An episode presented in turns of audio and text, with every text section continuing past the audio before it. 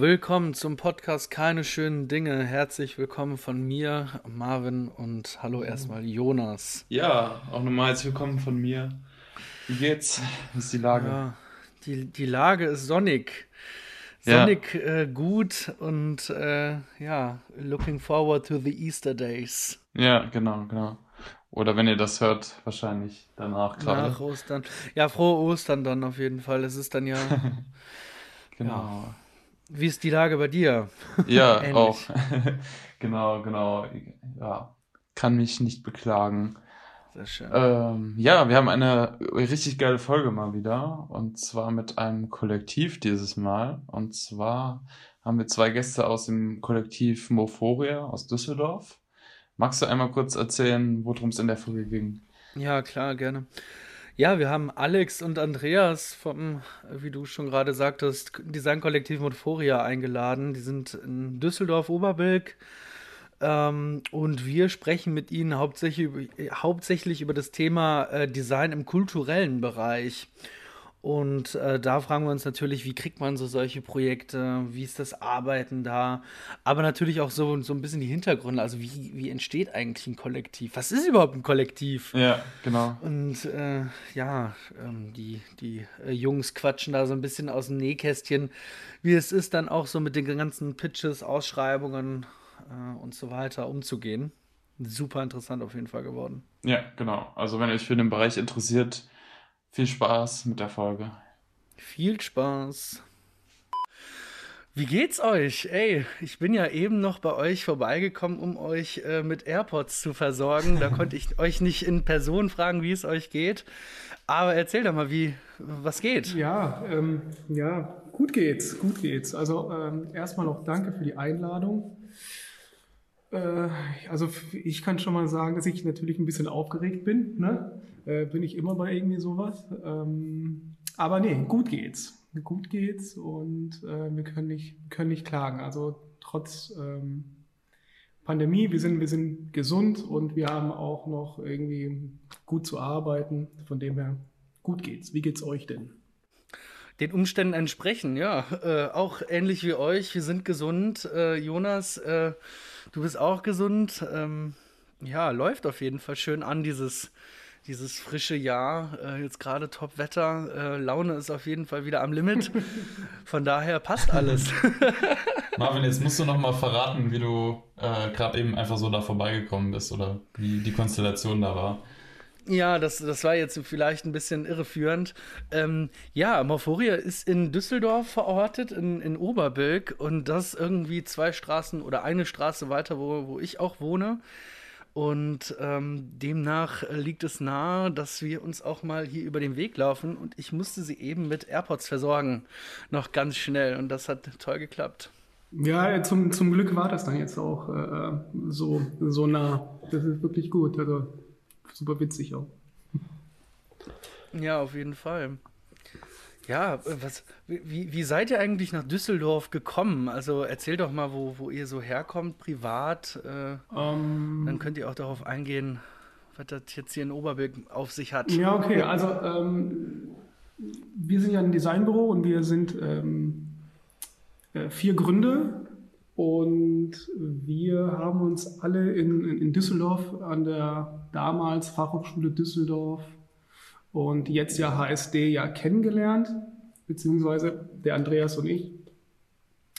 Ähm, wir kennen uns schon von, von davor, also wir kommen eigentlich ursprünglich aus Stuttgart und wir sind dann nach Düsseldorf gezogen und haben dann im ersten Semester auch äh, Marco und Daniela kennengelernt. Und ähm, am Anfang waren wir auch ein paar mehr, aber da kommen wir bestimmt auch später nochmal dazu zu sprechen. Aber ja, das Studium hat uns eigentlich hier, hierher gebracht nach Düsseldorf. Und irgendwie sind wir, sind wir immer noch hier. Wir finden das gut hier. Ja, also in dem Sinne auch Hallo von meiner Seite, weil ich auch hier bin, Andreas. Ähm, Genau, also wir sind, äh, ja, Alex und ich, halt die Exilschwaben hier quasi und ähm, war auch alles nicht so der Plan, in Düsseldorf hängen zu bleiben, aber letztendlich ist es dann einfach so passiert und äh, dadurch hat sich diese ganze Kollektivsache ergeben. Ja, und Alex und ich kennen uns wirklich schon sehr lange, achte Klasse, bin ich richtig? Ja, Siebte? Ja. Nee, achte. Ja, also das ist sehr lang und wir haben auch äh, sehr lange zusammen gewohnt. Übrigens auch ein Teil, einen langen Teil davon auch in Oberbilk. Äh, hat jetzt aber nichts mit dem Standort unseres Büros zu tun. Das war eher ein Zufall und dafür ein kurzer Arbeitsweg von uns. Ähm, ja, nochmal, wie wir als Kollektiv entstanden sind, so ein bisschen vielleicht, ne? wie Alex gesagt hat, wir haben uns halt im Studium kennengelernt und eigentlich ist das so ein bisschen, muss man sagen, aus der Not raus entstanden. Äh, als wir unseren Abschluss gemacht haben, war alles so ein bisschen, wann war das, 2012, 13, 14, so in die Richtung ging das, genau. Ähm, und da sah es, muss man schon sagen, nicht so ganz so rosig aus ne, in der Branche. Und wir haben halt alle schon gefreelanced, auch neben unserem Studium. Ähm, und dann waren ein paar schon fertig mit dem Diplom gerade, ein paar haben es noch gemacht, also alles so im Versatz von einem Semester. Und die Jobs nebenher, das lief halt einfach nicht geil, muss man schon sagen. Und da hat natürlich jeder Schiss gehabt, ah, Mist, was macht man jetzt am Studium, vor allem wenn man Freelancer bleiben will erstmal. Äh, und dadurch entstand halt in so einer ganzen Gruppe, äh, die sind ja auch noch so genannt bei uns im Kollektiv, da waren wir damals acht. Mhm. Ähm, da entstand eigentlich nur der Gedanke zu sagen, ey, pass auf, sollen wir nicht mal so die Energie bisschen bündeln? Daher kommt auch letztendlich dieses Captain Planet GIF auf unserer Seite. Ähm, dass wir sagen, pass auf, äh, da kam damals Behance auf von äh, als Webseite und als Portal und haben wir gesagt, okay, eigene Website machen, das kriegen wir eh nicht so schnell hin. Dann nutzen wir mal dieses Portal und wir bündeln unsere Arbeiten und jeder darf seine drei besten Arbeiten reinwerfen. Und haben wir gesagt, vielleicht kriegen wir dadurch mehr Reichweite und wenn wir angefragt werden, dann verteilen wir die Jobs unter uns oder eben nach Fachgebieten, weil die halt sehr unterschiedlich waren bei uns. Das war eigentlich die Entstehung. Im Prinzip haben wir auch diesen Namen Morphoria nur gebraucht, dass wir eine blöde Behance-Seite anlegen können, die jetzt ein paar weniger Zeichen als 300 hat mit so vielen Namen. Äh, das war der einzige Punkt, wie es überhaupt zum Morphoria kam. Genau. Kleine Frage, welches Jahr ungefähr, war das? Kann man das so einordnen? Ja, das, das war 13. Man, nee, nee, nee, das war früher. früher. Das war früher, weil wir haben 2011 haben wir Abschluss gemacht, dann, äh, das war 2012. 2012, 2013. Witzig, du, ihr sagtet ja gerade, ähm, es gab verschiedene Profile ähm, von, von Professionen. Äh, was war da so? Also ihr habt dann sehr wahrscheinlich äh, Branding, Packaging oder ähm, was für Leute gab es dann da im Kernteam? Ähm, also ich glaube, bei jedem war es auf jeden Fall so, äh, Grafikdesign im Allgemeinen und äh, Editorial und Branding war bei jedem so ein bisschen ähm, im Fokus. Aber dann ähm, zusätzlich, also ich kann jetzt von mir sprechen, ich hatte auch noch ähm, im Studium habe ich äh, auch einen Dokumentarfilm gemacht über äh, das griechische Design. Also ich war ein äh, halbes Jahr in Griechenland und habe dort verschiedene Designbüros interviewt und ich fand das Medium Video äh, interessant. Deswegen habe ich mir das auch angeeignet zusätzlich zu Grafikdesign. Also würde ich jetzt bei mir sagen, dass Video da auch mit ein Teil war. Der Marco beispielsweise, der macht viel 3D und äh, Motion ähm, Design. Ähm, beim Andreas würde ich jetzt sagen, ist Typografie äh, auch ein ganz großer Fokus, aber auch neben dem Grafikdesign. Wir haben, ähm, das, was uns verbindet, ist tatsächlich, dass jeder ein, ein ähnliches Verständnis hat von Design und wir uns dann so sehr gut ergänzen können. Und dass wir aber auch ähm, gut die Kritik des anderen annehmen. Manchmal mit ein bisschen Rumgezicke von mir, aber ansonsten.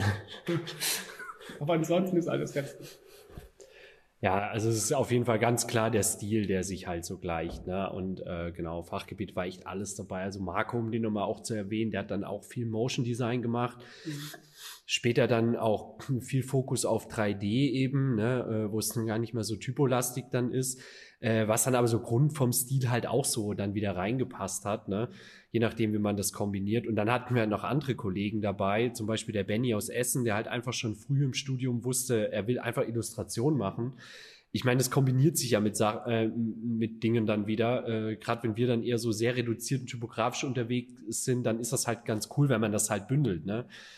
Ähm, genauso wie zum Beispiel Christine, die hat dann auch schon viel geschrieben oder so, oder Robert, der noch dabei war aus Stuttgart. Ähm, genau, der ist halt Fotograf und äh, ne, klar, der hat sowieso davor auch schon immer mal einen Editorial Designer gebraucht und dann passt das halt. Ne? Und äh, wir haben natürlich auch den Bedarf an Fotos. Und Dani zum Beispiel, die ist halt sehr äh, äh Editorial Design lastig, aber auch Branding.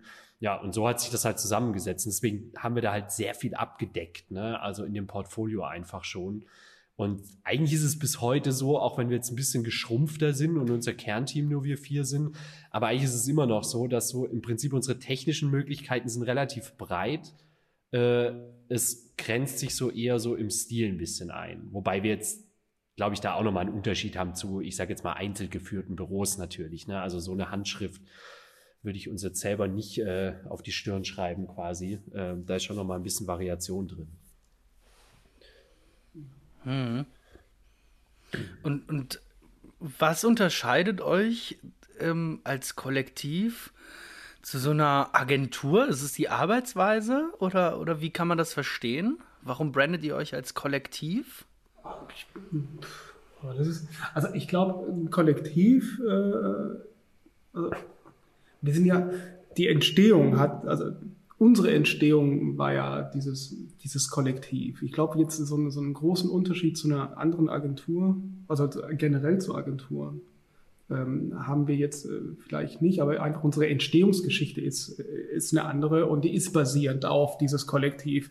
Ähm, ich, ich könnte mir aber auch vorstellen, dass wir vielleicht im Vergleich zu anderen Agenturen auch ähm, viel offener mit, äh, mit dem Netzwerk umgehen und äh, viel einfacher, also mit unseren Strukturen und unserer, ich nenne es jetzt mal doof, Philosophie, ne, lassen wir ähm, viel schneller einen Freiraum für, für andere Leute, die von außen kommen. Also wir gehen super oft Kollaborationen ein. Ich weiß nicht, ob jetzt andere Agenturen das auch äh, so schnell und so einfach machen würden. Ja, besonders halt auch auf Augenhöhe. Also das ist halt auch so eine Sache. Äh, klar, man ja, wir haben ja super viele Kollegen und äh, Freelancer, aber mit denen sind wir auch oft befreundet. Ne? Ähm, und selbst da ist das dann relativ flach, würde ich jetzt mal sagen, so hierarchisch auch. Äh, aber gerade so Kollaboration, genau, ich glaube, das unterscheidet uns ein bisschen. Ne? Also ich weiß nicht, das habt ihr sicherlich mal festgestellt, so, so ein bisschen oder langsam äh, äh, verschwindet auch dann manchmal dieses Kollektiv aus dem Namen, weil das ist schon noch wichtig für uns, weil es halt unsere Entstehungsgeschichte irgendwie erzählt, aber gerade auch in unserer Webadresse, die hieß dann wirklich am Anfang so mit dem Kollektiv noch mit drin und dann einfach der äh, vom Merken her und vom Kurzen her haben wir es dann irgendwann mal runtergekürzt auf Morphoria, das ist schon noch so. Ähm, aber was eben, genau, was eben hängen bleibt, ist, glaube ich, die Arbeitsweise mit anderen Leuten, mit denen wir agieren. Und ich glaube auch trotzdem noch intern. Ich kann da jetzt nicht so viel zu sagen, weil wir halt nicht so ganz tiefe Einblicke in andere Büros haben, wobei wir da wirklich äh, mit vielen auch gut äh, ähm, irgendwie so connected sind, sage ich jetzt mal. Ähm, auch hier in Düsseldorf vor allem, ne? Also nur mal um hier so ein paar Grüße rauszuschicken, so Studio Rabotti, die halt hauptsächlich Illustrationen machen oder G31 oder so, mit denen sind wir ja ständig im Kontakt und da tauscht man sich auch aus. Aber so ganz intern in die Struktur guckt man auch nicht rein. Und ja, ich würde sagen, bei uns ist das halt echt relativ flach hierarchisiert. Ich meine, wir haben jetzt auch erst seit April eine neue Teamkollegin quasi äh, hier, die Silja. Ähm, das ist jetzt auch ein bisschen neu für uns. Davor hatten wir halt immer meistens äh, Praktikanten in ihrem Praxissemester oder mal einen Werkstudent. Ähm, der Marian auch ein Gruß. Ähm, genau, und aber ich glaube, selbst da stellen wir fest, dass es halt wir versuchen das halt schon gleichwertig zu behandeln. Ne? Also, äh, dass es halt einfach eine Teamarbeit hier so ist. Ne? Und dass hier nicht gesagt wird, einer so, ja, auch wenn das manchmal effizienter ist, dass halt einer irgendwie kurz eine Ansage macht und sagt, hier, ich mache mal die Projektaufteilung. Wir machen das halt trotzdem in Absprachen eher so. Ja. Und arbeitet ihr dann so, dass ungefähr irgendwie jeder so, so ein Projekt hat? Oder arbeitet ihr da eher interdisziplinär? Wie, wie seid ihr da so aufgestellt? Das kommt immer ganz auf das Projekt an, würde ich, mhm. sagen. Also manchmal teilen wir uns, teilen wir uns auf, ne? je nachdem, wenn irgendjemand auch besonders viel gerade auf dem Tisch hat, macht er vielleicht bei einem anderen Projekt nicht mit, aber es gibt dann irgendwie andere Projekte, wo, wo wir dann komplett gemeinsam komplett gemeinsam machen. Das ist der Wunsch eigentlich für jedes. Irgendwann ja. wird's halt, kommt man mal in die reale Welt, dann klappt das nicht mehr so ganz. Ja, tatsächlich würden wir wirklich, ja, tatsächlich würden wir wirklich gerne, dass wir jedes, jedes Projekt gemeinsam machen. Aber tatsächlich ja. läuft das manchmal halt doch anders. Aber es, ich würde jetzt mal sagen, es sind mindestens zwei von uns. Ähm, aber die daran arbeiten. Ähm, aber Abstimmung wird trotzdem meistens gemeinsam gemacht. Also das heißt, äh, zwei haben vielleicht die Leitung und dann wird es aber trotzdem vor allen präsentiert, damit jeder auch sein Feedback dazu gibt. Weil das ist, finde ich, äh, das, was uns dann ausmacht. Weil in jedem Projekt sieht man immer so ein bisschen das, die Handschrift von, von einem selbst. Es ist nie so eine einzige, sondern es ist immer so ein bisschen von jedem drin. Und das ja. ist das ist auch echt wichtig. Also hier verlässt eigentlich kein Konzept das Büro, das nicht alle gesehen haben.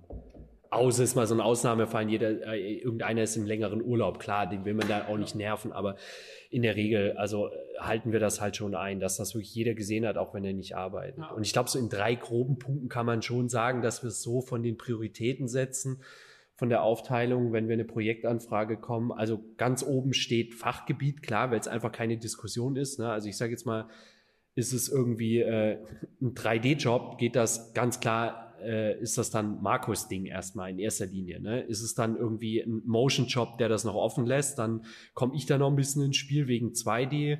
Ähm, Editorial machen wir irgendwie alle viel, aber jetzt vielleicht Marco noch am wenigsten. Dann äh, genau, also da greift man oder Kommunikation im Raum. Ne?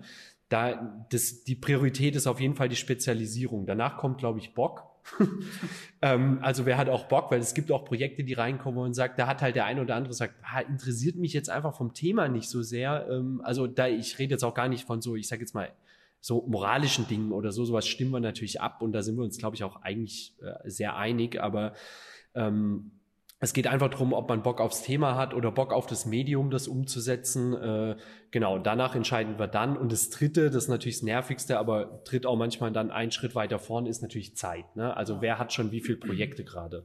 Das sind so die drei Schritte oder Hierarchien, würde ich jetzt sagen, wie wir das entscheiden. Ja, guter Punkt auf jeden Fall. Nee, ich finde also bei euch das sehr demokratisch, hört sich das an. Äh, Gerade auch nochmal so mit dem Kollektiv oder auch, dass man mit vielen Freelancer oder Freelancerinnen irgendwie zusammenarbeitet, das wird sich, glaube ich, auch in der Zukunft nochmal stark verändern, gerade in, in Designbüros, ja. dass man da auch viel flexibler arbeiten wird. Ja, ich glaube auch. Da bin ich mal gespannt. Ich glaube auch. Das Einzige, was ich vielleicht manchmal ein bisschen, manchmal finde ich das, wenn, äh, wenn wir hier Praktikanten haben, ne? Praktikanten oder Praktikantinnen, dann ähm, sind die eigentlich auch auf, gleichen, auf der gleichen Augenhöhe wie wir. Und dann ist es halt, wenn dann ein Praktikant uns dann irgendwie eine Idee zeigt, dann stehen dann äh, alle vier dann hinter dem Rechner und schauen sich das alle, alle an. Das kann dann vielleicht das eine oder andere Mal so ein bisschen äh, äh vielleicht einschüchtern sein, aber das soll es ja gar nicht, sondern es ist wirklich einfach auf, jeder ist bei uns auf einer Augenhöhe. Das ist, ähm, Ganz egal, wie viel Erfahrung oder aber ja, es ist die Horrorvision für jeden Angestellten, egal in welcher Form, als Praktikant oder fest, äh, ist einfach, dass du denkst, boah, ey, jetzt muss ich vier Chefs stehen mir gerade im Nacken. Ne? Und so soll's halt eigentlich gar nicht sein, dass wir da so als krass Chef und Autorität wahrgenommen werden, sondern genau bei solchen Konzeptprozessen vor allem sollte das halt super gleich sein. Natürlich gibt's technische Unterschiede und auch ne, äh, äh, Wissen in manchen Fachgebieten, da ist es dann ganz klar, ne, dass das dann irgendwie der, der da Ahnung hat, der macht dann natürlich schon auch mal eine Ansage, beziehungsweise ist ja auch wichtig für die Qualität von so einem Projekt, aber halt nicht, was so diese reine Gestaltungs- und Konzeptarbeit angeht. Und so jetzt nach dem, so jetzt nach dem Podcast keine Bewerbungen mehr. Ja, ich glaube auch. Okay. ja, ihr habt gerade einen Punkt angesprochen. Äh, wie ist das bei euch mit Praktikantinnen und Praktikanten? Ähm, ne, ja, nehmen wir. Wir nehmen jetzt bloß, äh, also in der äh, Corona-Zeit nehmen wir jetzt keine. Aber an für sich ja. äh, holen wir, also haben wir einen Platz immer da für, und das im Wechsel von einem halben Jahr. Wir haben manchmal auch äh, zwei gleichzeitig. Ja, mhm. so leicht überschneiden, dann hatten wir auch schon, genau. Also Praktikanten ist immer wichtig, ist für uns wichtig als Input und ja, man will ja auch was weitergeben und das ist halt auch die Sache, warum wir gerade keine haben, muss man ehrlich sagen. Also Nummer eins, ne, es kostet uns halt auch Zeit, aber das ist für uns auch okay und deswegen machen wir es, aber wir sind halt nicht gerade alle im Büro und da ist das wirklich schwierig, das zu handeln und einen Praktikanten vom Homeoffice, da haben wir halt auch schon gesagt bei direkten Anfragen, das halten wir halt nicht für sinnvoll, weil dann ist das halt einfach echt eine billige Arbeitskraft und das ist eigentlich halt nicht der Sinn von einem Praktikum. Ich meine, wir haben alle Praktika gemacht und da hat man keinen Bock drauf, wenn das so läuft und äh, du lernst nichts, wenn du als Prakti im Homeoffice sitzt. Dann kriegst du Aufgaben und schrubbst die ab. Ja, für uns, yay, cool, weil wir zahlen kaum was und kriegen dann Arbeit gemacht, aber das soll es halt eigentlich nicht sein. Und deswegen, sorry an alle, die sich gerade bewerben, das ist gerade noch ein bisschen unabsehbar, äh, nehmen wir das halt gerade nicht an. Vielleicht ab dem Wintersilvester wieder. Äh, das müssen wir mal gucken. Aber es ist ein guter Punkt auch, dass ihr gesagt habt, okay, ihr lernt ja auch irgendwo was von hey, denen, ja. wenn die quasi zu euch kommen. Ja, das ist super, das ist super wichtig. Ähm, dass man, also keiner von uns hat jetzt irgendeine Lehrtätigkeit ähm, an der Uni. Ähm, und es ist einfach mal super frisch, hier einen Studenten zu haben, bei dem man ja auch irgendwie sieht, was, was man gerade irgendwie im Studio macht. Ähm, wir hatten auch ähm, Praktikanten aus England ähm, oder der Schweiz. Äh, wo noch? Ja, England, Schweiz hatten wir. Ne? Ja. Ähm, was auch schon super spannend ist. Ne? Und auch mal ein Klatsch im Hinterkopf, auf, äh, also auf den Hinterkopf für uns so, ne? Weil wie es vorher, wie ich es gerade erwähnt habe, mit der realen Welt, ne, man versucht dann natürlich so, man muss da zwar mit klarkommen, aber man versucht natürlich in seiner Denke sich da nicht so strikt von vornherein einzustrengen. Und das hast du dadurch natürlich mehr, weil im Studium haben wir halt auch anders gearbeitet. Denkst du, ja, scheiß drauf, ich mein's, was ich will.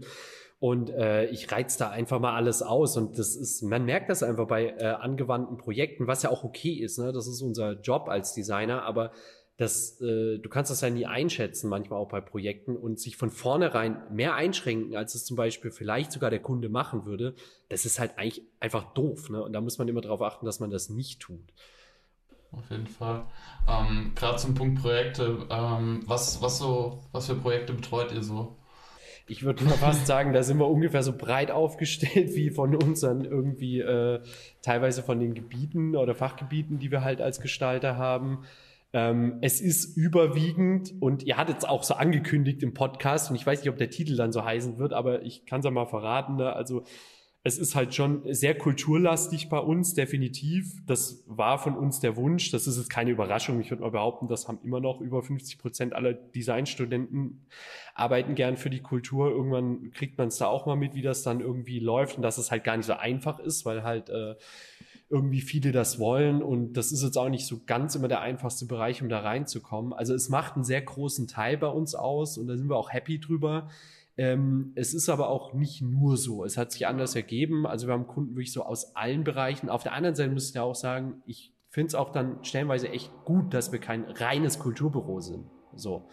Ja, so an für sich würde ich jetzt mal behaupten, dass unser, unsere, die Projekte, die wir machen, gut durchmischt sind. Natürlich haben wir viel viel Kultur, aber auch nicht nur. Ne? Ähm, wir haben Kunden aus der Wirtschaft, das sind irgendwie neue Startups, das sind ähm, auch größere Konzerne. Ne? Dann kann es irgendwie auch Fußball sein, das ist wahrscheinlich das, was irgendwie so ein bisschen am bekanntesten ist ähm, von unserer Arbeit. Ähm, so, äh, unser Hauptziel ist halt bei, bei, bei jedem Projekt eigentlich auch äh, das Beste rauszuholen. Und, und wenn wir über Kultur sprechen, das ist ja so vielseitig wie, wie fast nichts anderes. Aber was ist euer gemeinsames Verständnis und Verhältnis zu, zu Kultur? Wie, wie, wie, wie steht ihr da gegenüber? Ähm, also ja gut, klar, wie du gerade sagtest, eine Kultur ist halt ein sehr breiter Begriff. Man muss bei uns da, äh, äh, wer jetzt so nicht unser Portfolio kennt oder vor Augen hat, äh, ist natürlich, man muss mal ein bisschen noch kurz dazu sagen, Kultur, das umfasst halt sehr viel. Ähm, wir haben eigentlich auch auf alles Bock im Kulturbereich, aber man muss schon auch sehen, und das ist auch offensichtlich, wir bewegen uns da halt auch nur in einem Teilbereich, ne? Und das ist halt quasi im Bereich der bildenden Kunst mehr, ne? Ähm, wir haben zwar mhm. anfänglich auch mal sehr viel so für Musik oder so gearbeitet, haben auch mal was für ein äh, ähm, Theaterfestival gemacht. Das ist aber schon sehr wenig. Also bei uns be beschränkt sich das eher fast mehr so auf Kunstmuseen und äh, Kunstvereine eben auch oder auch Einzelkünstler. Also so hat's halt auch angefangen. Ne? Du kommst halt nur von einem zum anderen und musst da so kleine Schritte machen. Ne? Dann machst du mal einen Katalog für äh, einfach einen eigenständigen Künstler, dann kommst du mal über einen Verein an eine Ausstellung ran und dann sieht das vielleicht mal ein Museum, dass man da rankommt. Ähm, abgesehen muss man, das sind öffentliche Aufträge, muss man da auch bestimmte bürokratische Hürden erfüllen. Ähm, die anderen Bereiche interessieren uns wirklich krass und wir sind da auch äh, schon durchgerutscht, auch durch zum Beispiel irgendwelche Ausschreibungen, die wir halt machen wollten, weil es da eben auch durch äh, einfach sehr formelle Dinge geht. Mhm. Äh, wollen wir auch machen, aber uns ist das schon sehr, sehr auf Kunst eben bezogen, also auf die äh, bildende Kunst und äh, genau. Was, ähm, was ich auch ganz kurz zwischen, zwischendrin sagen möchte, das ist vielleicht auch für die, für die Hörer interessant zu wissen. Ähm, und zwar als wir uns gegründet haben, so als Kollektiv, hatten wir dann irgendwann mal ähm, eine größere Anfrage für ein, für ein Museum hier zu arbeiten, für, ähm, für das Museum Kunstpalast damals. Und ähm, da war quasi auch die, äh, dann die Bitte vom Museum Kunstpalast dann zu sagen, ey, äh, wir würden gerne mit euch zusammenarbeiten, ihr braucht aber eine Firmierung.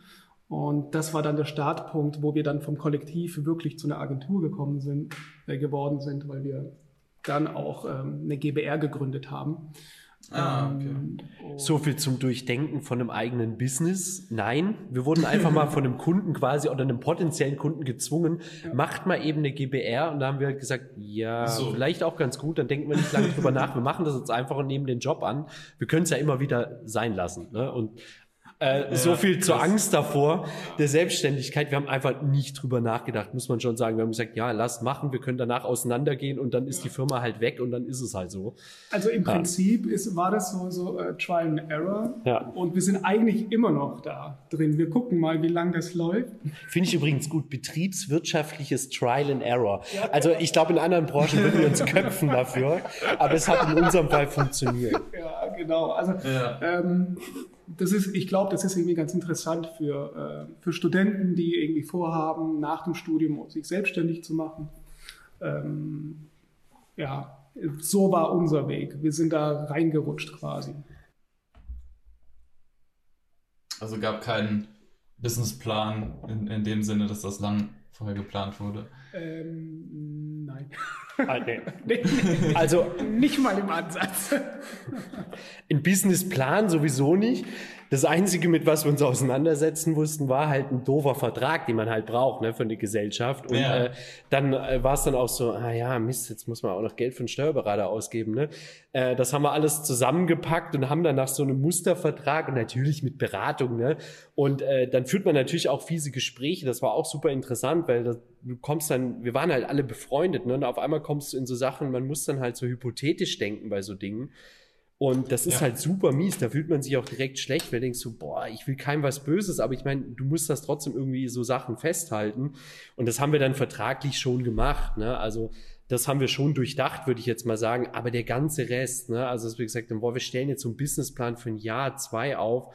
Das war alles irgendwie total egal eigentlich. Und auch wie lange wir das führen, wie lange wir denken und man muss auch dazu sagen, ne, wir werden das manchmal gefragt, deswegen ich beantworte es mal kurz ungefragt wegen dieser GBR-Sache, ähm, mhm. ob wir das jetzt schlimm finden. So, das war zum einen muss ich unserem Steuerberater danken, der hat gemeint, äh, macht euch da nicht so einen Kopf, das ist einfach äh, irgendwie so, ne, im ah, wie man so schön, weiß nicht, wie sagt man das so blöd? So im Volksmund wird das immer so als schlecht gewertet oder so, ja, das ist irgendwie mhm. unseriös im Vergleich zu einer GmbH, aber ich glaube, das ist einfach das ist falsch. Das ist, man kann das machen und man muss nicht nur wegen der Größe und ob man jetzt diese Kohle hat, eine GmbH zu, äh, eine GmbH zu machen.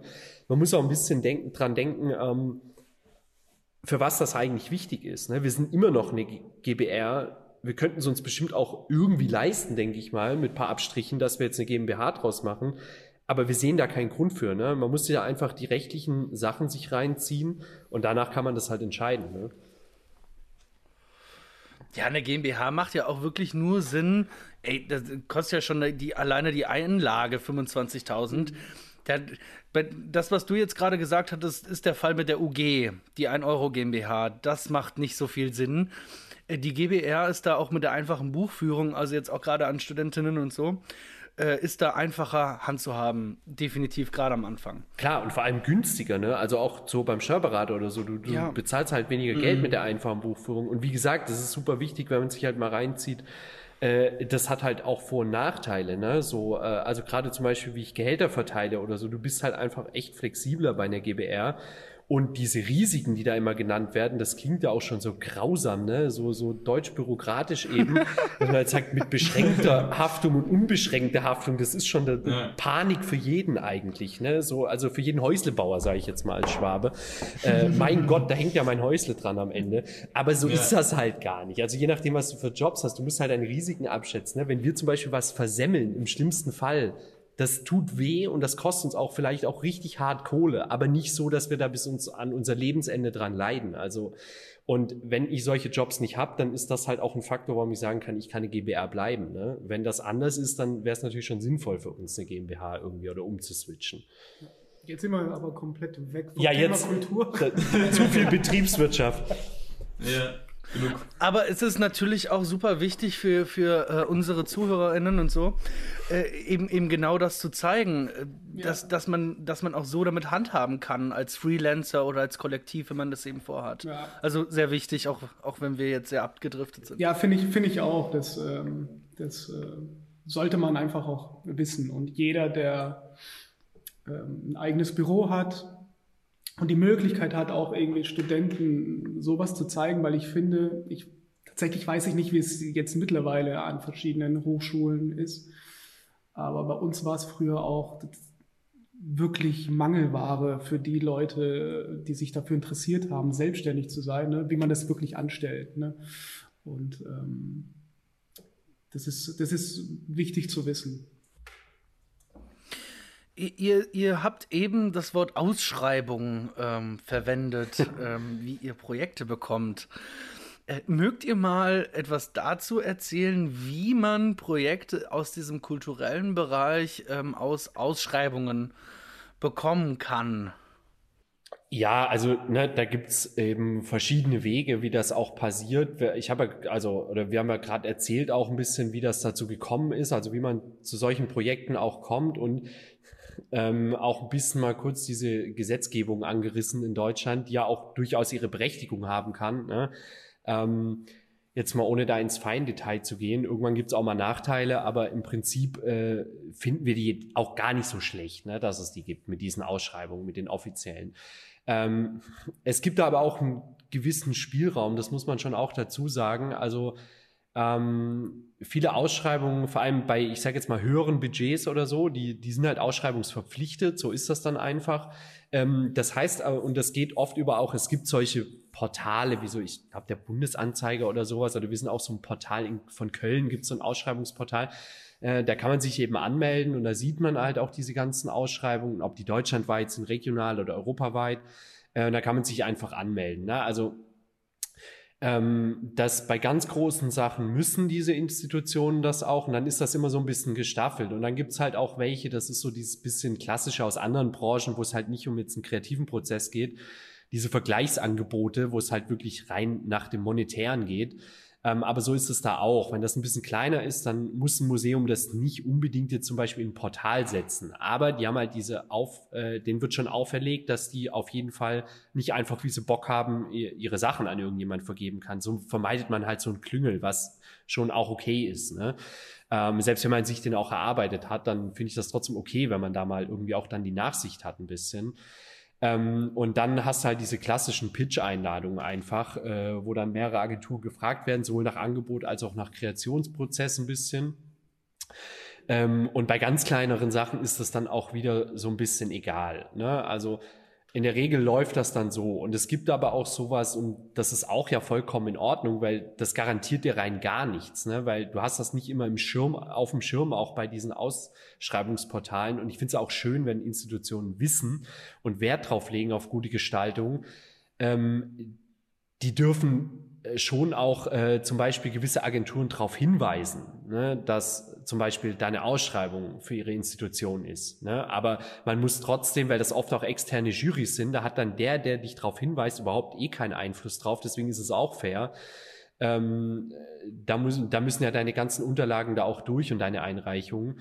Ähm, und so wird man auch manchmal darauf hingewiesen. Also das sind so, so die drei Dinger, wie das eigentlich äh, passiert. Sind das dann meistens bezahlte Pitches? Ja, also ich würde sagen, nicht zwingend gut bezahlt, ne, weil die Kultur gilt, ne, mhm. die äh, knabbert da eh immer an, an, an geringeren Budgets jetzt so, äh, aber die in der Regel ist es eigentlich also ja, überwiegend doch ist es bezahlt. Es ist lustigerweise, also wir hatten zum Beispiel, da sind wir jetzt eh nicht so die Freunde von, aber aus der Privatwirtschaft schon schlimmere Sachen, wo ich zum Beispiel jetzt persönlich äh, äh, sag, da sehe ich eigentlich was, sowas wie ein Pitch, äh, sehe ich da so oder so und nicht gerade sonderlich für positiv oder auch nicht für zwingend. Ja, das stimmt. Also das sieht man ja auch sonst in anderen Branchen, dass das irgendwie so gehandhabt wird. Und ähm, weiß man denn dann, welche anderen Agenturen da irgendwie teilnehmen und irgendwie mitmachen? Ähm, ja, manchmal weiß man das. Manchmal weiß man das. Das wird dann äh, von vornherein eigentlich schon gesagt. Und äh, manchmal weiß man es nicht, aber man darf nachfragen. Und äh, wenn man dann nachfragt, kann es manchmal sein, dass äh, der Auftraggeber das dann auch dann öffentlich macht, beziehungsweise er fragt dann die anderen Agenturen und wenn es jeder dann voneinander wissen möchte, dann wird es dann öffentlich gemacht und manchmal ist es halt komplett anonym. Dann weiß man eigentlich überhaupt nicht, was ähm, wer da mitmacht. Also wir, wir, können auch mal zum Beispiel mal kurz jetzt, um mal hier wirklich das Nähkästchen aufzuklappen, ähm, man kann halt einfach mal so zwei Extrembeispiele so in mehr oder weniger junger Vergangenheit halt so nehmen, wie es halt laufen kann. Ne? Und es bewegt sich aber alles, sage ich jetzt mal noch, alles in diesem Ausschreibungs- und auch in diesem rechtlichen Rahmen so. Ne? Und äh, das sagt dann natürlich auch ein bisschen was über die Institutionen, die Leute hinter aus. Ne? Aber wir hatten halt schon äh, eben eine Pitch-Einladung einfach. Äh, da war das super transparent. Also zum einen wurde die gut bezahlt und oft ist es auch so, ne, ich kann es jetzt nicht garantieren, die Aussage, nicht, dass ich da jetzt irgendwie was falsch hinstelle bei irgendwelchen Institutionen, aber oft ist es halt so, äh, da gehen halt auch die Pitchgelder von dem Gesamtbudget, das die halt für die Kommunikation in dem Fall oder ein Redesign zum Beispiel von dem Corporate Design vom Museum zur Verfügung haben, müssen die halt in diese Pitches auch stecken. Ne? Ähm, also können die das schon irgendwie ein bisschen selber entscheiden.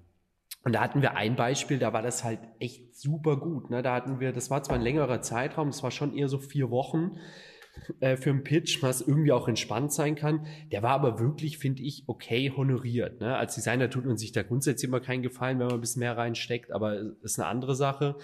Und das war super transparent. Selbst ohne Nachfrage wurde uns direkt gesagt, wer in diesem Pitch teilnimmt an dem Verfahren. Und das ist super fair. Ne? Also der hat sich dann natürlich, der, der Marketingleiter, sage ich jetzt mal, äh, der hat sich halt auch darauf verlassen, dass wir natürlich dann auch fair mit dieser Information umgehen und da nicht krasse Absprachen hinterm Rücken machen und das sportlich sehen. Und das fanden wir wirklich mega korrekt. Ne? Also das ist so der, das gute Beispiel. Und das Negativbeispiel ist so, man wird sogar direkt angeschrieben namentlich und es ist irgendwie so dran trotzdem eine öffentliche Ausschreibung und man wird da so eingeladen, da wird nur gesagt, ja, finden wir gut, wenn ihr mitmacht.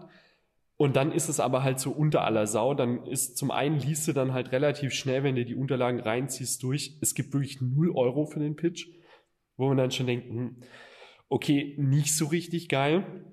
Und dann ist auch über diese Portale selbst kann man immer Fragen stellen auch. Ne? Die sammeln das meistens, dass das anonymisiert ist und dann wird das für alle beantwortet.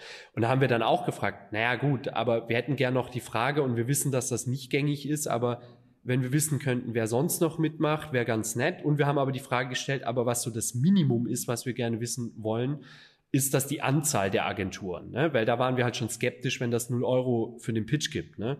Und da kam halt knallhart die Antwort zurück. Also die erste Frage wurde ignoriert, wer es ist. Und dann wurde halt knallhart gesagt, es sind 15 Agenturen. Also die haben knallhart 15 Agenturen in diesen Pitch genommen und bezahlen 0 Euro. Ne? Kannst natürlich machen, weil wenn die das von dem Gesamthonorar wegnehmen, selbst wenn die ihnen 1000 Euro geben, haben die 15.000 Euro Kosten für 15 Entwürfe. Und da war so ein Punkt, wo wir dann gesagt haben, was wir eher so im wirtschaftlichen Bereich eher nur machen, aber da haben wir auch gesagt bei dem Pitch, sorry, auch wenn ihr ausschreibungsverpflichtet seid, das lehnen wir einfach ab, weil wir kennen halt diesen Rahmen und das sagt halt ein bisschen was über die Institution aus, wenn die den nicht mal im Ansatz in gut nutzen oder in fair nutzen. Es war einfach, war einfach unfair, ne? genau, unfair und ich will die höchste Ausbeutung, was ich haben kann durch das, wie ich mich gerade bewege. Und, und das ist auch, scheiße. Und dann auch noch für umsonst. Also das ist wirklich, ja. äh, wie ich finde, unter aller, unter aller Sau. Ja.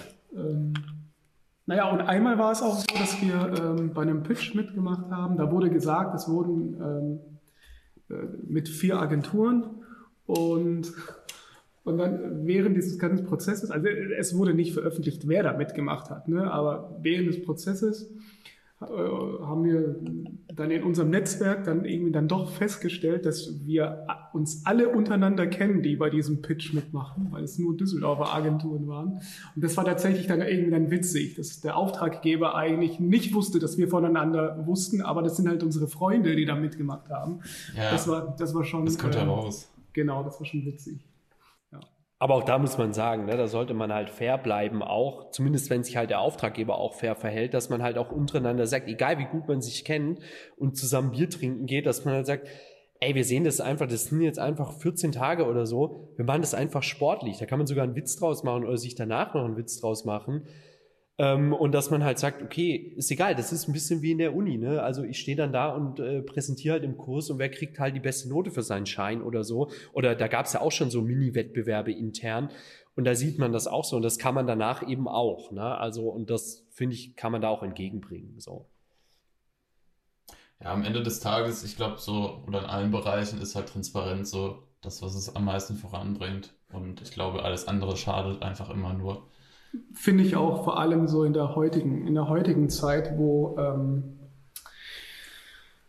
man sehr offenlegt, mit wem man zusammen zum Beispiel arbeitet, kollaboriert, über äh, Instagram auch Leute irgendwie verlinkt, alle irgendwie in Credits äh, nennt. Ne? Also das war in der Vergangenheit anders, ne? wo dann in der Lead-Agentur dann sich Leute dazu holt und dann andere Leute dann irgendwie auch sogar in den Verträgen festlegt, ey, du darfst es eigentlich nicht in dein Portfolio reintun. Ne? Also ähm, das ist ein bisschen alte Backen. Ja, der tritt so, auch wenn wir da jetzt manche auf den Schlips treten, aber wirklich so zum Beispiel Freelancer nicht in den Credits nennen, das ist halt echt oldschool, ne? Also Jo, es kann mal untergehen, aber auch, oder wenn Freelancer drum bittet, darf ich das für mein Portfolio nennen? Klar, äh, natürlich, nimm auch die Bilder. Wir, wir teilen auch manchmal, auch genau mit unserem Netzwerk, wir teilen dann auch, wenn wir Fotos machen, ey, warum soll da jeder einen Aufwand machen? Dann schickst du die den halt, weil Projekt ist ja gut gelaufen. Also mein Gott, wer da halt so eine Angst hat, das finde ich halt manchmal ein bisschen, ja, also wird sicherlich Gründe dafür geben, aber für uns sind die halt oft nicht nachvollziehbar. Ja. Also, das ist ein Geben und Nehmen. Ne? Kennt ihr das Zukunftsinstitut? Das äh, erforscht so Megatrends. Und ein Megatrend ist eben die Wir-Kultur. Dass wir halt sagen, hey, wir, wir verstehen uns ähm, jetzt vielleicht lokal innerhalb von Düsseldorf, jetzt äh, auf das Beispiel, als Einheit. Und wir teilen äh, unsere Erfahrungen mit uns allen. Und das ist eben äh, das, was du, Jonas, auch gerade eben gesagt hast das sorgt für Transparenz und für auch ein gemeinsames Weitergehen. Und das finde ich ganz wichtig. Ja, das kann ich so einfach, das kann ich so unterschreiben. Finde ich auch super wichtig und auch, äh, und auch so die Zukunft. Ne? Also, ich glaube, man kommt mit wir weiter als mit äh, ich und auch nur ich im Zentrum. Ja, definitiv. Sagt mal, ähm, wenn ihr jetzt ein Projekt beschreiben wollen würdet, was euch am, ja, das ist so ein bisschen schwierig, was euch am besten gefällt. Jedes Projekt ist natürlich äh, sich selber irgendwie einzigartig, aber habt ihr ein Projekt als Aushängeschild? Also ja. Ähm, Schwierige Frage. Ja, ja, schwer. Ähm, also ich, Im Prinzip muss ich schon sagen, dass jedes Projekt in irgendeiner Form spannend war, weil immer jedes Projekt eine komplett andere Herausforderung ist, ne? weil jedes Projekt auch eine andere Anforderung hat. Ähm, Habe ich ja vorher auch schon angesprochen. Eins, was bestimmt äh, so die meiste Aufmerksamkeit bekommen hat, ist halt Fortuna. Ähm, muss man auch sagen, ist halt auch anders als ein Museum, weil es gibt halt nicht irgendwie, äh, weiß ich nicht, 500.000 Fans vom NRW-Forum oder von NOMA, die dann irgendwie äh, das Museum abbrennen, weil die ein neues Logo haben oder so. Ne? Ähm, und das ist natürlich so eine andere, äh, eine andere wortwörtlich Liga gewesen. So, also so ein Job mit einer außergewöhnlichen ähm, Aufmerksamkeit. Und ähm, auch von der Herangehensweise, also das spielt wirklich außerhalb jedem Feld. Das ist nur, also für uns war das auch so ein bisschen so eine Sache, also once in a lifetime, blöd gesagt, ne? Und das kannst du halt auch wirklich nicht vergleichen. Also Lieblingsprojekte hätte ich jetzt auch nicht.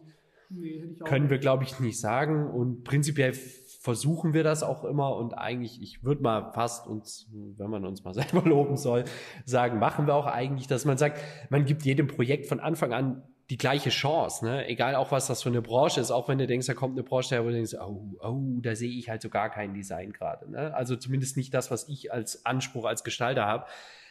ähm, aber das ist blöd und ähm, ich glaube, es gibt halt auch, äh, äh, oder vielleicht ist das auch wirklich schon überholt und war es nur früher, was ich als Praktikumserfahrung hatte, aber es gibt halt auch wirklich Leute, die dann sagen so, ja, nee, da sehe ich kein Potenzial. Das kann man so gar nicht sagen, weil manchmal hast du auch echt negative Erfahrungen in einem Job oder sogar in einem Bereich, wo du denkst, ey, da, klar, ist Megapotenzial, liegt ja auf der Hand. Ne? Mhm. Und dann hast du aber trotzdem Kunden, wo das gar nicht so einfach ist. Und dann hast du eine Branche, wo du denkst, ey, die sind fernab von Design, egal in welcher Hinsicht. Und dann läuft das auf einmal mega gut, wenn die nur mal halt sehen, was auch geht. Ja. Ne? Die haben es vielleicht einfach nicht gesehen. Also und äh, deswegen kann man das mit den Lieblingsprojekten echt so nicht sagen. Ne? Also klar gibt es persönliche Interessen, deswegen Abgefahrenheitsgrad würde ich eher sagen und Erfahrungsgrad vor allem war auf jeden Fall Fortuna, ja. weil du kannst das nicht mit einem wirtschaftlichen Unternehmen vergleichen und nicht mit einer Institution. Da ist so viel Emotion drinne, die kommunizieren ganz anders und äh, da ist natürlich, hängt das auch nicht ganz klar, weiß man beim Fußball, aber es hängt doch nicht, zumindest die Kommunikation nicht so krass an der Ökonomie wie jetzt bei einem Konzern oder so. Aber es ist jetzt auch nicht nur so informativ wie zum Beispiel bei Kulturinstitutionen. Und das war schon eine Herausforderung. Und deswegen fanden wir das auch eigentlich ziemlich geil. Auch wenn wir Schiss hatten, wie Alex gesagt hat, dass hier irgendwann zehn Bengalos durchs Fenster fliegen, wenn wir da irgendwie Scheiße bauen, ne, bei dem Job. habt ihr, habt ihr irgendwie einen Bezug zu Fußball? Oder ist, der, weil das ist ja nochmal komplett irgendwie was anderes so als jetzt ein Museum. Ganz eigene Welt. Ja, so ein Bezug, nee, nicht wirklich ein Bezug. Also wir haben, ja, teils. Also ja, wir zwei also, mehr als der Rest. Genau, also natürlich hat man sich, halt man sich manchmal irgendwie ein Wochenende Fußballspiele angeschaut, so, aber nicht so, dass wir so die Mega-Fans sind, jede, jedes Wochenende im Stadion und ähm, da hier äh, mitfeiern. Wenn so ein bisschen die Stuttgarter Kickers. Das wissen aber die Fortunen, das nehmen die uns auch nicht übel, weil die spielen nochmal ein paar Ligen weiter unten. Das ist okay für die. Ja. Naja, wenn, äh, wen es interessiert, äh, also an den Zuhörer jetzt, ähm, wenn ihr Moforia äh, Fortuna Düsseldorf googelt, ne, da gibt's äh, über die CXI so einen Vortrag, den wir gehalten haben. Also wenn es interessiert, googeln, da findet ihr da bestimmt irgendwie Infos und zwei Vorträge, die online sind.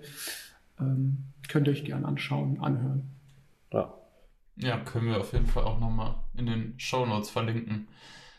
Ein anderes Projekt vielleicht noch zur Erwähnung, äh, dass wir jetzt auch nicht nur das haben, so vielleicht nochmal konträr, das hätte ich jetzt nochmal eigentlich erwähnt, weil das so ein bisschen auch ausschlaggebend oder wenn es um eher die Erfahrungswerte geht, ähm, war das ganz cool. Das war eigentlich so das erste, was uns, bevor wir eben eine Firmierung hatten, also bevor wir als Morphoria Studio so waren, ähm, das war die große Kunstausstellung in NRW. Also das hat dann dieses wirkliche Teamarbeiten halt einfach nochmal gefestigt. Ne? Aber muss man auch sagen, das waren dann am Anfang eben äh, äh, Daniela, Alex und ich und da kam halt auch die Anfrage, eigentlich mehr oder weniger konkret an Daniela, aber das war halt auch von der Größe so, das kannst du allein nicht stemmen. Ne? Und äh, genau, Dani war damals sogar noch, ich glaube, mitten im Diplom oder so, oder kurz danach. Ähm, und die hatten uns dann, genau, die hatten uns dann angefragt, das war dann quasi auch wie ein Pitch. Ähm, und den hatten wir dann dadurch auch gekriegt und äh, ja, das war schon auch nochmal cool, weil es das erste Ding war, da hat sich das erste Mal so richtig angefühlt wie geil, wir arbeiten wie ein eigenes Büro und nicht nur wie Freelancer. Und dann kam natürlich auch die Verantwortung dazu, die du als Freelancer halt nur so halb hast. Ne? Also natürlich kannst du auch keine Scheiße bauen, wenn du für eine andere Agentur arbeitest, aber auf einmal dann irgendwie so eine hohe Druckauflage von wirklich äh, 400 Seiten dicken Katalogen zu verantworten, das war dann schon auch noch mal so ein bisschen wow. Und da war es dann auch ein bisschen wie das GBR-Ding, dass wir gesagt haben, ja, wir können jetzt hier irgendwie rumquengeln und Angst haben, aber letztendlich, wenn wir den Job machen wollen, dann müssen wir da einfach durch. Und haben halt gesagt, scheiß drauf, wird schon gut gehen. Ne? Ähm, also der Job ist auch noch so ein bisschen in Erinnerung, weil das so echt ein bisschen der Grundstein war auch für die ganze Sache. Wobei, habe ich, hab ich noch Zeit für irgendwie ein, noch, noch ein Beispiel? Ja. Jetzt bin ich selber gespannt. Ja, nee, eigentlich sind es eigentlich sind's zwei. Einmal, eins ist ganz, äh, ganz, ganz kurz, weil der Andreas vorhin gemeint hat, dass ähm, vielleicht irgendwie von Branchen, die man, von denen man erstmal denkt, boah, die sind super unsexy, ähm, dass man doch dann irgendwie was Cooles macht. Also jetzt gerade arbeiten wir an einem Projekt, ähm, was wir finden jetzt schon irgendwie ganz cool aussieht. Das ist jetzt noch nicht veröffentlicht. Aber ähm, das ist ein, ein, ein, ein Concept Store und ein Branding für, für Babysachen. Und dann würde man auch denken, so, äh, ja, strange. Aber die wollen, das, die wollen das halt schon irgendwie cool haben und es sieht wirklich cool aus. Und so äh, von Anfang an würde man dann, also wenn man so an Babysachen denkt, würde man sagen, so, ja, nee, die ist irgendwie ein bisschen unsexy. Da muss man ja irgendwie so ein bisschen so mit. mit. Aber das sieht ganz cool aus. Also da dürft ihr auf jeden Fall gespannt sein. Und äh, ein Beispiel, was auch noch, das geht zurück in äh, Studium. Ähm, das war äh, im Studium gab es einen Kurs und ähm, da ging es darum, einen Relaunch zu machen für ein Magazin, das äh, Kultur West Magazin. Und äh, in dem Kurs hab, haben dann Daniela und ich äh, teilgenommen. Und den haben wir dann glücklicherweise sogar auch dann gewonnen. Das war so eine Art Wettbewerb, weil jeder irgendwie so sein Design ähm, vorstellen durfte und die Redaktion fand dann unser Design ähm, am passendsten und am besten. Und ähm, für die arbeiten wir tatsächlich immer noch. Und ich glaube, das sind jetzt fast äh, sieben Jahre oder so, für die wir da irgendwie arbeiten. Und das finde ich halt auch ganz, ganz besonders, dass man dann auch also so aus dem Studium die, die Chance hatte, an einem Kurs teilzunehmen und das ist dann äh, so, eine, so eine Bindung, sage ich jetzt einfach mal, bis, bis jetzt. Ne? Und, ähm, Wurde ja sogar auch nochmal gelauncht in der genau. Zeit, so, ne? Das ist sogar nochmal ein Relaunch, so lange ist das schon. Genau, also für, für ja. jeden, für jeden äh, Studenten, der jetzt gerade zuhört, wenn es sich äh, so eine Möglichkeit ergibt, bei einem Kurs mitzumachen, der äh, sowas dann zum Beispiel auch, also so, so, ähn, so einen ähnlichen Kurs, dann ist es auf jeden Fall eine Chance. Und äh, was ich auch noch da sagen muss, ist, man muss dann aber auch schon die Initiative haben und dranbleiben, weil die haben mehrere Sachen ausgeschrieben und andere äh, Kursteilnehmer haben dann einfach abgebrochen. Es war dann einfach ein, anderes Semester und haben die dann links liegen lassen. Und für uns war das dann aber dann trotzdem so wichtig, dass wir auch über diesen einen, über diesen Semester hinaus dann trotzdem daran weitergearbeitet haben. Also ähm, ähm, ja, das einfach nur ganz kurz zu. Ja, letztendlich auch gute Entscheidung. Äh, ich erweitere kurz den Werbeblock, weil genau von dem Verlag eigentlich, die sich nur um das Magazin kümmern, da gab es jetzt halt auch, den haben die halt durch den Pitch gewonnen. Ne? Da geht es natürlich mehr um inhaltliche, redaktionelle Sachen. Aber da durften wir jetzt auch nochmal halt was ganz anderes machen, auch wenn wir die KWS so regelmäßig betreuen. Aber da gibt's halt jetzt auch das Poly-Magazin. Ähm, und das meine ich jetzt nicht aus Designsicht, äh, aus Werbung, dass man da äh, das irgendwie sonderlich auf unserem Portfolio abfeiern soll. Aber es ist einfach ein Free Press, äh, äh, ähm, ich sage jetzt mal, Touristenguide für den ganzen Ruhrpott äh, empfiehlt sich auf, auf jeden Fall der Inhalte wegen, wer da Bock drauf hat, auch wenn es Corona-mäßig gerade sehr eingeschränkt ist, aber ähm, kann man sich bei Tourismus NRW bestellen und liegt auch, glaube ich, überall rum. Also, und das ist halt auch ganz cool, wenn sowas dann weiterhin zustande kommt. Ne? Ja. Ja, verlinken wir alles in den, in den Show Notes. Ich, ich merke schon, die werden lang. Die geilen Show Notes, ne? Also die feiere ich ja auch bei vielen Podcasts, deswegen bitte macht das. Wie viele Bücher ich schon aus Show Notes habe, ne? Also ganz wichtig. Das ist gut, wir haben noch fünf Minuten. Wir können jetzt einfach nur Sachen droppen, damit die Liste einfach super lang wird. Show Note Overkill.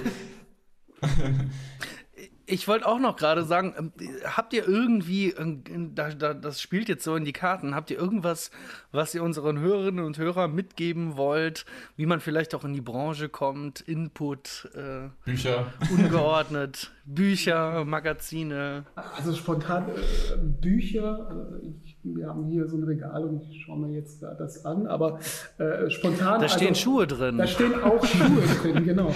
Nee, aber, ähm, Danke für den intellektuellen Downvote, Marvin. Jetzt, da, da stehen nur Schuhe im Regal, die lesen nicht. ähm, nee, aber äh, Detailtypografie ist auf jeden Fall ein Must-Have. Ne? Würde ich jedem mm, auf jeden Fall äh, empfehlen. Dann ähm, Detailtypografie. Dann gibt es noch ein, ähm, hier das Grids, finde ich auch sehr gut. Hm, ja, wer so äh, hier dieses ähm, Logo äh, Modernism finde ich auch irgendwie super cool, wer sich halt irgendwie für Sachen ähm, von Jens Müller, ne? Von Jens Müller, das Logo Modernism, wer äh, da ähm, sich dafür interessiert, für äh, auch Designs aus der Vergangenheit, ist es auch super. Ah, und ich finde das von, von, von Übele. Gerade sagen, ja, der Herr Übele, was Kommunikation im Raum angeht, kann man schon auch empfehlen. Genau, wer sich halt für Kommunikation im Raum. Wenn man es da intern sagt, da hat er schon was Gescheites geschrieben, gell? ähm. und äh, alles, was da mit Andreas Übele zu tun hat, ist da auf jeden Fall nicht, äh, nicht falsch. Ne? Ja. Ja, liebe Grüße an den Praktikant von äh, Jens Müller. Der den, ist ein sehr guter Freund von mir. Ja, auch Grüße von uns. Unbekannterweise, ja. ja, was man sonst den Hörern mitgeben kann, hätte ich jetzt gesagt, was wir so vorher ein bisschen erwähnt haben. Also ich glaube, also auf jeden Fall, weil es einfach unsere Erfahrung ist, wenn sich da jetzt jemand auf die Schnauze legt, dann könnt ihr gerne Beschwerdemail am Morphoria schicken.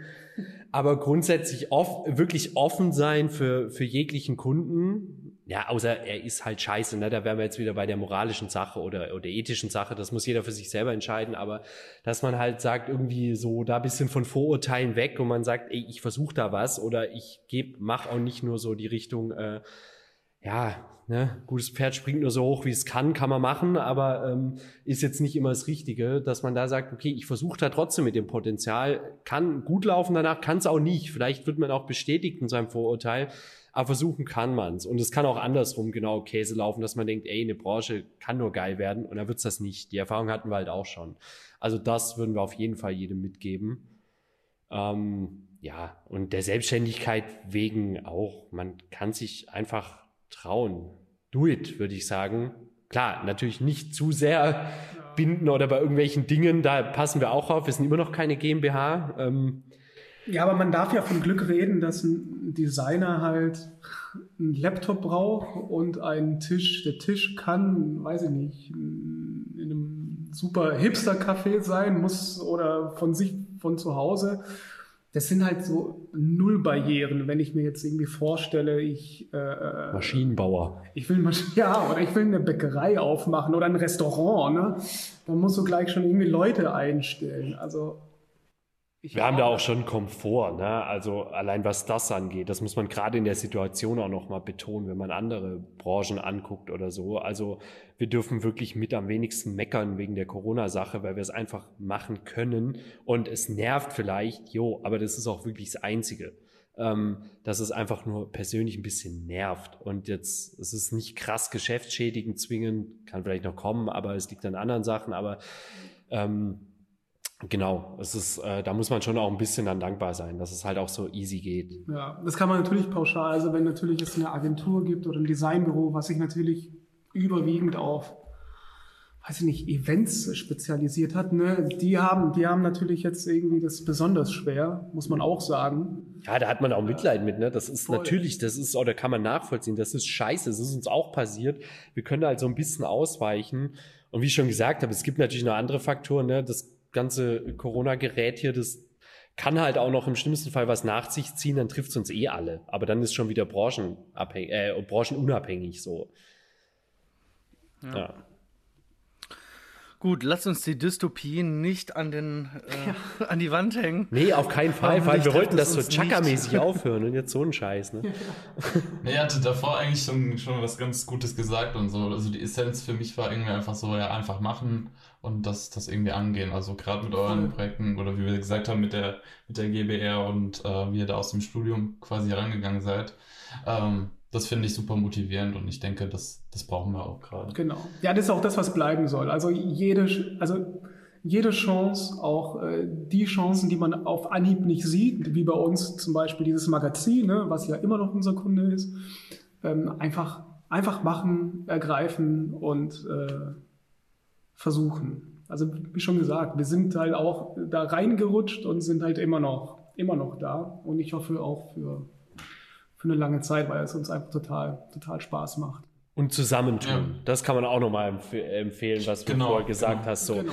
Na, also super wichtig. Da hatten wir letztens ein Beispiel, weil wir auch eine Vortragsreihe hatten, die war dann halt auch online äh, was okay ist und cool funktioniert und ich glaube für den Zuhörer letztendlich das Gleiche ist, für den Vortragenden weniger, weil gerade das ist halt immer das Coole. Ne? Ich trage irgendwo vor und lerne dann halt andere äh, Kreative oder halt andere Designer, andere Agenturen kennen und man quatscht dann halt bei einem Bier einfach. Ne? Klar, diese Zoom-Dinge sind dann halt irgendwie mehr oder weniger abgebrochen, wobei ich muss sagen, die UDK, das war eben das Ding, um die zu erwähnen, auch nochmal ein Gruß ähm, die haben das gut gemanagt, dass wir davor und danach so einen Puffer hatten, wo man einfach noch so ein bisschen einfach labern konnte mit den anderen. Und ähm, genau, da zum Beispiel äh, hier mit Julian, ne, hatten wir einfach davor, hattet ihr auch schon im Podcast von Deutsch und Japaner, hatten wir davor einfach persönlich nichts zu tun. Irgendwie kennt man sich so ein bisschen. Ich glaube, wir die mehr als die uns, aber ähm, weil die schon auch viel länger dabei sind und so. Äh, aber das war einfach cool und dadurch hat man sich kennengelernt und das zählt halt bei vielen Sachen. Ne? Also so seine paar Geschäftsgeheimnisse hat vielleicht jeder noch, aber ich würde das nicht zu zu eng sehen und da vor allem Angst haben, so, mein Gott, ich laber jetzt vielleicht was raus und die sind ja eigentlich Konkurrenz. Also das ist eigentlich Bullshit und manchmal kommt es eher zu Kollaboration. Nicht gegeneinander, miteinander, ja. um es super cheesy zu sagen. Ui. Ich glaube, das war jetzt äh, das, das, das beste Ende. das cheesy Ende. Das cheesy Ende. Ja. Das cheesy Ende. Ja, Leute, ähm, wir hoffen natürlich, es hat euch äh, gefallen. An, an euch nochmal tausend Dank, dass ihr heute Zeit gefunden habt, äh, bei uns mitzumachen. Wir freuen uns natürlich immer über sämtlichen Input. Und ja, habt noch einen, einen schönen Freitag. Ich komme jetzt gleich noch bei euch vorbei und sammel die Sachen ein. Wir haben noch ein Bier über, ne? Ist ja um die Ecke. Ja, ja ich, ich würde auch gerade sagen, ich komme ich komm dann noch kurz rüber und äh, wir quatschen dann nochmal. Das ist doch äh, perfekt. In, in diesem Sinne ein Hoch auf Oberbilk auch nochmal. Ja. ja, ein Hoch auf Düsseldorf. Und danke nochmal für die Einladung, ne? Ja, gerne. Von mir auch nochmal vielen Dank, dass ihr da wart, auch für die Insights in den kulturellen Bereich. Ich fand das super wichtig und total spannend. Ja, ich hoffe, das äh, finden die Zuhörer auch, auch, auch, auch spannend und, und wichtig. Ja, das denke ich auf jeden Fall. Wir freuen uns auf Feedback. Ja, wir, wir, wir hoffen es. Für uns war es Premiere mit dem Podcast. Deswegen also immer gern äh, Hate and Love in irgendwelche Comments. Wir sind gespannt. Ja, wir natürlich auch. Danke, dass ihr da wart heute. Es hat uns auf jeden Fall viel Spaß gemacht und wir wünschen euch ein schönes Wochenende. Bis zum nächsten Mal im Podcast Keine schönen Dinge. Tschüss. Ciao. Bis dann. Ciao.